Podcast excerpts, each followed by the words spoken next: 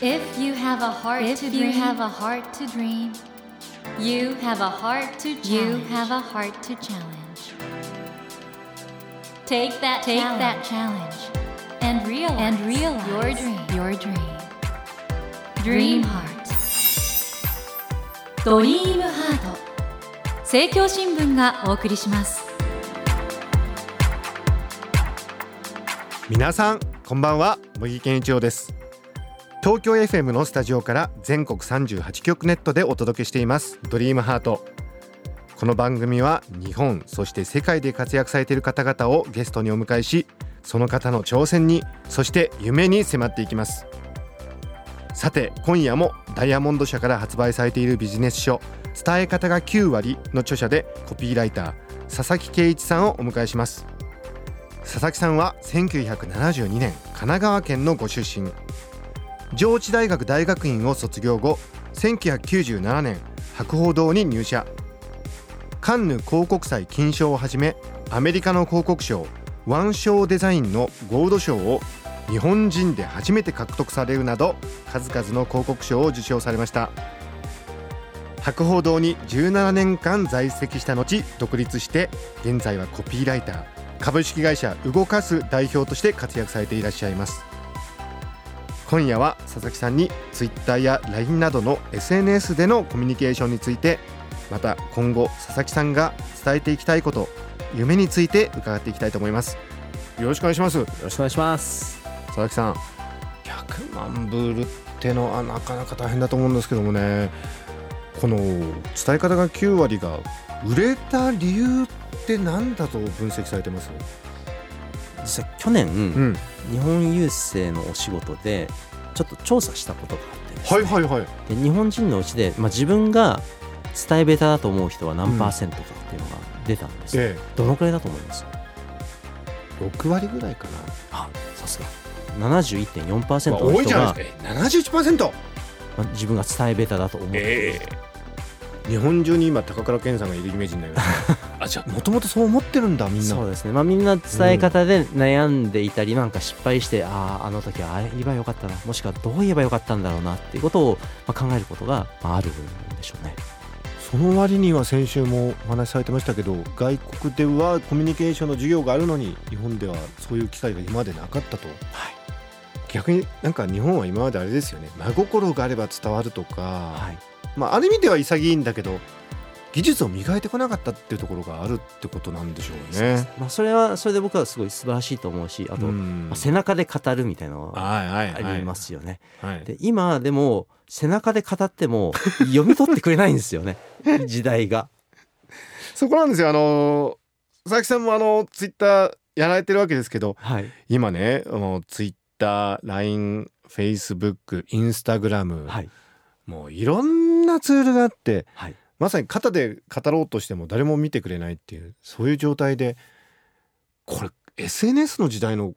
伝え方ってのはどういうところがやっぱりポイントなんですかね？SNS はまあいろんなものが今出てきてますけど、うん、やっぱり僕が一番気をつけてるのは、うん、テキストメッセージを送るときに、はい、普通に自分の思ったまま書いちゃうと冷たく感じるんですね。デジタルのメッセージって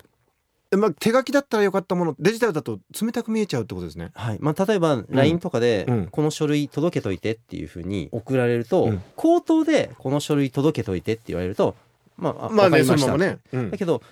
LINE とかのメッセージだけでこの書類届けておいてだけで来るとすごい冷たく感じる確かに確かに。どうすればいいんですか？感情？感情をですね、うん、あの、はい、まあ、自分が思っているプラス30%乗せてあげてほしいんですよね。それでちょうど自分の思ってる感じで伝わります。まあ、簡単に言うとびっくりマークをつけるとかそれだけでいいんですよ。言われてみればね。そうなんですよね、うん、特に急いでる時とかってもうそのままパンって送っちゃうんですけどびっくりマークを2本つけるだけでいいので やっぱり30%分の感情を乗せてあげてほしいんですよね。そう考えてみるとね確かに言葉ってものすごく大事じゃないですか、はい、その大事な言葉を我々大切にしてこなかったかもしれないね今考えると学校の国語の試験も伝え方の試験ってなかったもんな。いですよね。例えば漢字とか公文とか古文とか漢文とかもすごい重要だと思うんですけどでも、ね、1時間でもいいから伝え方っていうものが入っったら僕本当ね日本が変わるんじゃないかなっていうのかもしれないね。佐々木さんあの、はい、今社長さんじゃないですか。はい。社員の方に対してはやっぱり言葉の伝え方っていうのはかなり気をつけてらっしゃるんですか？そうですね。まあやる気がなくなる言い方と、やる気が出る言い方っていうのがあって、うん、これもねつい最近、まあ、僕と同じ社長が伝え方でちょっと失敗したっていう話があってですね、うんうん、新入社員が遅刻してきたと、うん、でそれでその社長が若い頃に上司に言われて自分が頑張ろうと思った言葉を同じように言ったんですって。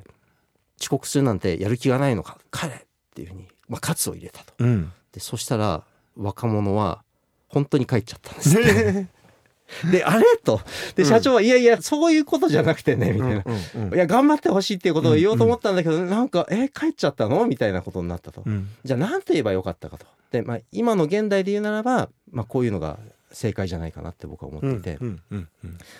遅刻みたいなつまらないことで評価下げたらもったいないよ。その、まずは、評価下げたらってことは今評価されてんだよっていうことをまず言ってるんですよね。でしかも評価を下げたくないっていうふうに思うから、あそれだったらじゃあ来た方がいいよねって思うと。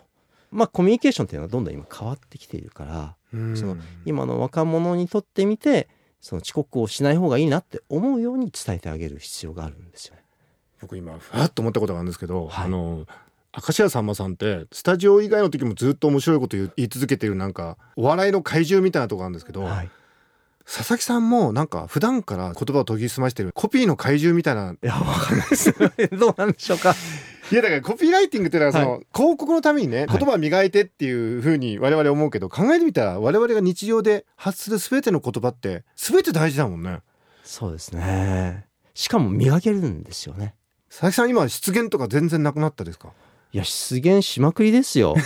例えばちょっとそれ聞くと我々も少し安心するんで。あのねまあ2つあるんですけどまず1個目が本が出たタイミングで大阪のテレビ局に呼んでいただいて、うん、でもう芸人さんとかバーッといて、はいはいはい、でそれでなんか本を紹介していただく1時間番組だったんです。すごい。で僕はテレビ出たことがないわけですよ、うん、でも紹介のされ方がもう芸人の人たちとかもうね完全に黙るぐらいすごい人が来ますみたいなことで、番組の初めで煽られててさあコピーの天才伝え方の天才 佐々木圭一さんです。どうぞって言われて、もうもう下を向くしかなくてですね、うんうん、で話すこともずっと下向きながらテレビ番組やってあ僕の頭しか映ってなかったっていうで帰りの新幹線であまりにも落ち込みすぎて出版社の人と一緒に行ったんですけど、うん、佐々木さん今日お疲れだと思うのでグリーン車にしますって 変えてくれてグリーン車で帰ったっていうもう死んだと思いましたね、えー、えそれどうなったんですかその番組？なんとですねすごい素敵にあの編集していただいてですね、えー、最終的なパッケージを見ると、まあ、下を向いてるのは多いけどなんかちょっとお茶目な伝え方のプロの人が来たなみたいな感じにできててすごいなと。でもあともう一つあって、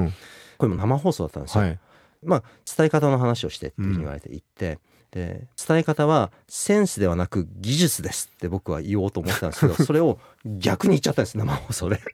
伝え方は技術じゃなくてセンスです。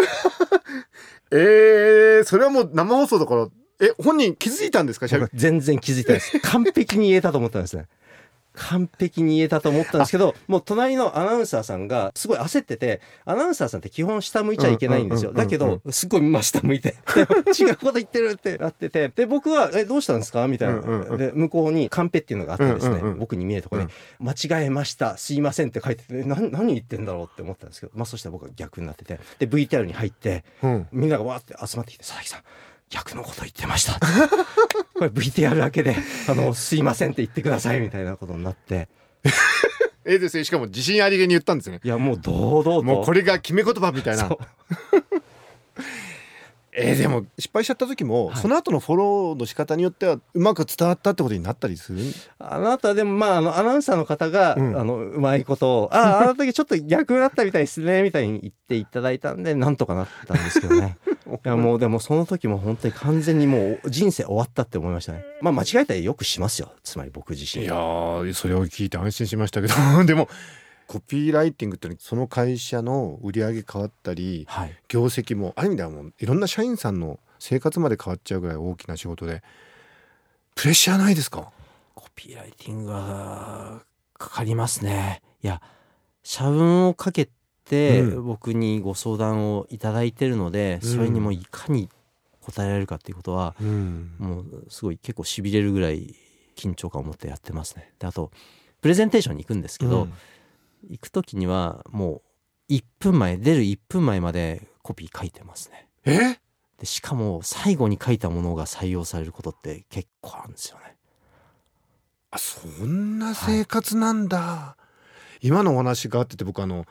陸上の 100m 決勝の前にアップしてるアスリートの姿を思い出しちゃいましたよ。それぐらいなんか集中してやってる佐々木さんの姿が浮かびました。それぐらいの気合で行かれてるんですね。そうです、ね、プレゼンは。はい。これわかんないですけど我々ね素人なんでコピーライターとして、はい、じゃあいくつか案出してそれの中でこれが一番いいんじゃないかなと思ってるのがあるとするじゃないですか。はい、でクライアントの方はクライアントなりのなんか考え方でこちらじゃないかなっていうじゃないですか。そうですね。そういう時っていうのは結局クライアントの方のご意向で、はい、最終的にその採用するのはクライアントになります、で、ええ、僕的にでもこっちの方がいいんじゃないかなみたいなことがある時は結構きちんと僕言っちゃいます。こっちの方がこういう理由を持っていいと思います。みたいな。その御社のことを考えもしくは僕自身がもし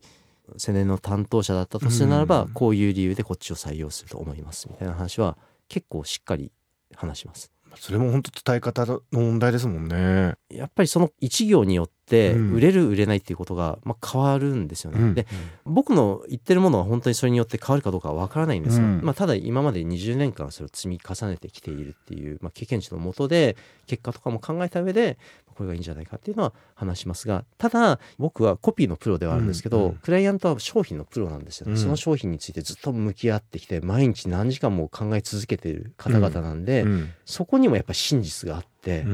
クライアントが言うこれがいいっていうのにもやっぱり正解がそこにもあると僕は思ってるので、まあ、最終的にはどっちにしますかっていうふうに考えますね。いやおそらくね今のお話伺っててねコピーライターっていい仕事だなと思ったリスナーの方かなりいらっしゃると思うんですけどあの若い人がね、はい、コピーライター将来やりたいっていう時には学生時代どんなことしたらいいですか？学生時代は、まあ、僕がおすすめするのは、まあ、なるべく今だったら海外を見てほしいですね。海外？佐々木さんね海外の広告賞もかなり捉えてますけど、はい、海外見る必要性ってのはどうやったりから？日本での、うん、もうそのコミュニケーションでいろいろ本を読むっていうのももちろんいいんですけど、うん、海外には僕らが全く見たことがないようなコミュニケーションがあるんですよね。はいはいはい、例えば僕がすごい好きなコミュニケーションで「インビジブルマン」うん、透明人間の映画の広告で、うん、広告っていうとポスターとかって思うんですけど、そうじゃなくて犬犬を使ったイベントをやっていて犬の首からですねリードっていうんですか、あの伸びていて、で犬の胴体にインビジブルマンっていう言葉が書いてあるんです。つまり見てるとまるで透明人間が散歩してるかのような光景が見えると。これ結構見た人びっくりすると思うんですよ。ですごい記憶に残るしそれこそ写真撮って SNS に載っけたいって思いますよね。ものすごい拡散量だと思います。その拡散力たるやもしかしたら CM を超える可能性がある。広告のあり方も随分これから変化していくと思うんですけど、はい、どうなるんですかね？広告業界。まあ、コンテンツの方向に行くんじゃないか、まあ、コンテンツの方向っていうのはつまり今の犬のねインビジブルマンのものも、それ自体コンテンツだと思うんですよ、はいはい、もう見てて面白いみたいな、はい、単純に CM やってこのお水がこんなに美味しいよとかっていうふうにやったとしても、それはそれでまあ聞くんですけどだんだんそういうものよりは実際のイベントでどれだけ拡散していくかであったり、うん、興味を持ってくれるかであったりっていうもっともっとまあ自由な方向へもっともっとクリエイティブで面白い方向に行くんじゃないかなっていうふうに思ってます。そうなると佐々木さんのねまあ、はい、お仕事もその広告ディレクションとかいろいろあるんでしょうけど、はい、これからどんどん変わっていくと思うんですがそこでですね、はい、この番組は夢をちょっとお聞きする番組なんですけど、佐々木さんのこれからの夢ってのはどういうことになりますか？僕の夢ですね、うん、コピーライティングでもちろん日本中に貢献したいということもあるんですけど、えー、もう一つあるのが未来のことを考えていて、はい、教育ですね。うんうんやっぱりまあ僕も伝え方の勉強中ではあるんですけどやっぱり日本人って伝えるのが苦手だというふうに言われていて損してることはたくさんあると思うんですよね。それを変えるためには何ができるかなって僕すごい真剣に考えた時に、はい本を売ってるだけだとダメだなって思って。いやいやまあもう大事だと思いますけどプラス何をされようと？プラスで、ええ、その日本の教育にコミュニケーションの授業が入るともう本当に中学校の中1の1学期だけでもいいです。1時間だけでも全部で、ね、10時間とかそういうまとまった時間さえ取れれば、うん、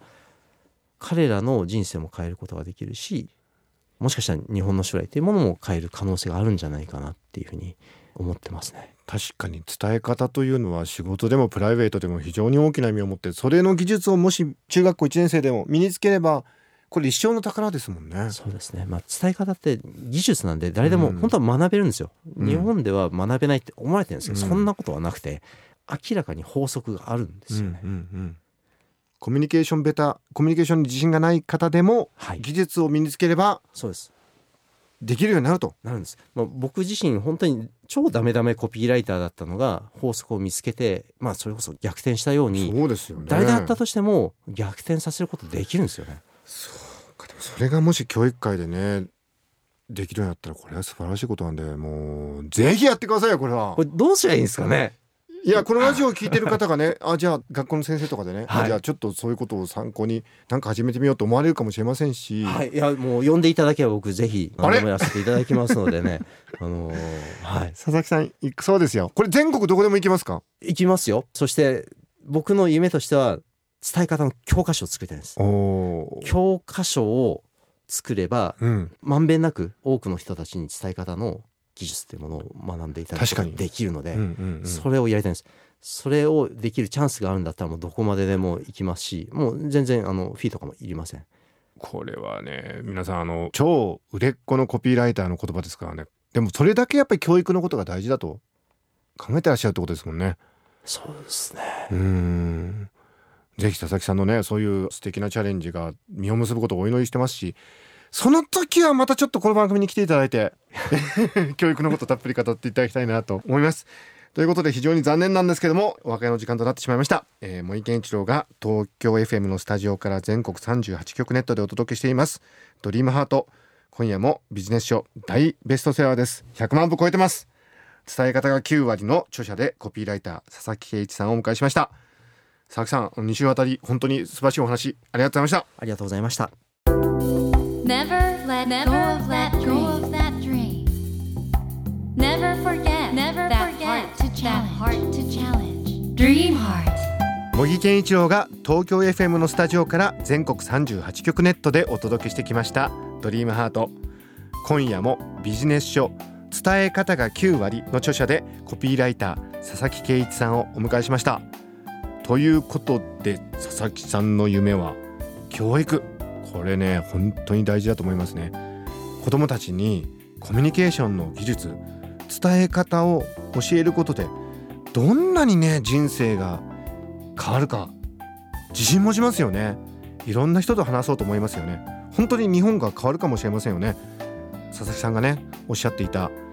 このメッセージを教育の現場でも伝えたいというこの夢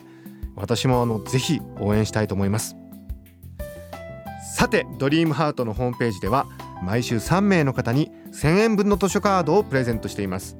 番組へのご意見などメッセージをお書き添えの上ドリームハートのホームページよりご応募ください。お待ちしています。